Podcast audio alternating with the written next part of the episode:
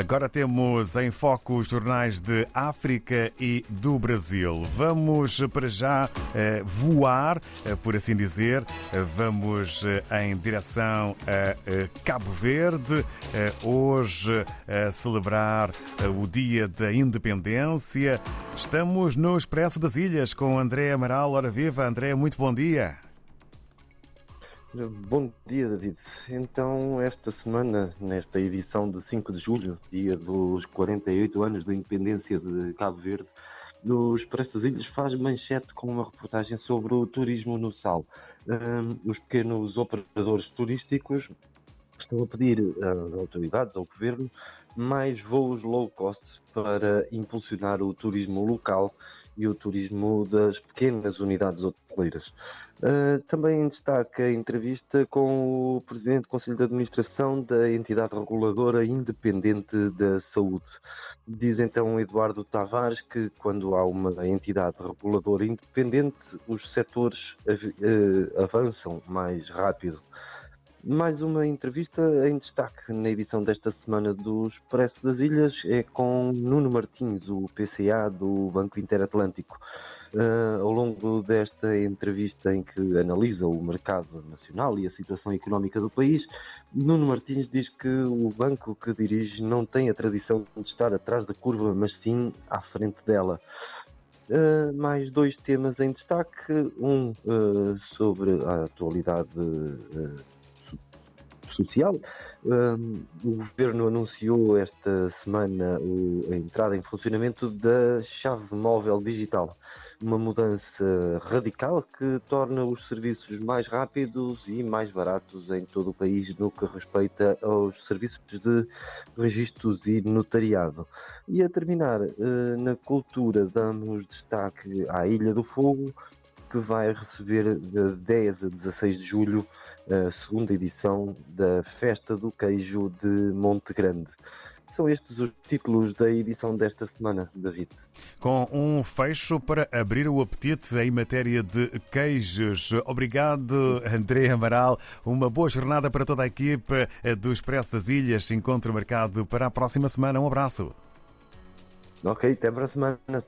Até para a semana. Assim foi a resenha, entre aspas, de André Amaral sobre o que podemos ler no Expresso das Ilhas em Cabo Verde. E no Jornal de Angola, presidentes de Angola, Zâmbia e República Democrática do Congo testemunham o ato de transferência da concessão. Consórcio assume gestão dos serviços ferroviários do corredor do Lubito. É o título com maior dimensão. A fotografia dos três presidentes de mãos dadas Ehm, por ordem ehm, deste, desta gestão eh, dos serviços ferroviários do corredor eh, do Lubito. Ainda Ana Paula do Sacramento, neto em Cabinda, ministra avalia programa integrado de desenvolvimento local e combate à pobreza. É também assunto a fazer manchete na capa do Jornal de Angola. Passamos agora para o Notícias de Moçambique. Segundo o chefe de Estado, países ricos minam acordos sobre clima. Eh, é uma consideração de Felipe Nuzzi, aqui em eh, fotografia, eh, trocando impressões com o ambientalista Carlos Serra. Ainda sobre obras pós-ciclones, executada metade do fundo disponível. Avançamos para São Tomé e Príncipe, segundo a agência STP Press, o título principal eh, para a imprensa São Tomense hoje. A direção do Tesouro realiza encontro com os operadores económicos credores do Estado. No Brasil, destacamos a Folha de São Paulo, que, com letras garrafais, escreve o título Estados e lobby impõem entraves à reforma tributária. Resistência também dificulta tramitação de arcabouço e de mudança eh, de regras do CARF. Ainda, e o CARF é o Conselho Administrativo de Recursos Fiscais. Destaque fotográfico maior na capa do jornal brasileiro Folha de São Paulo para outras regiões do planeta. Equipes de segurança e emergência de Israel no local em que ocorreu o ataque em Tel Aviv. Ator, autor do atentado foi baleado e morreu.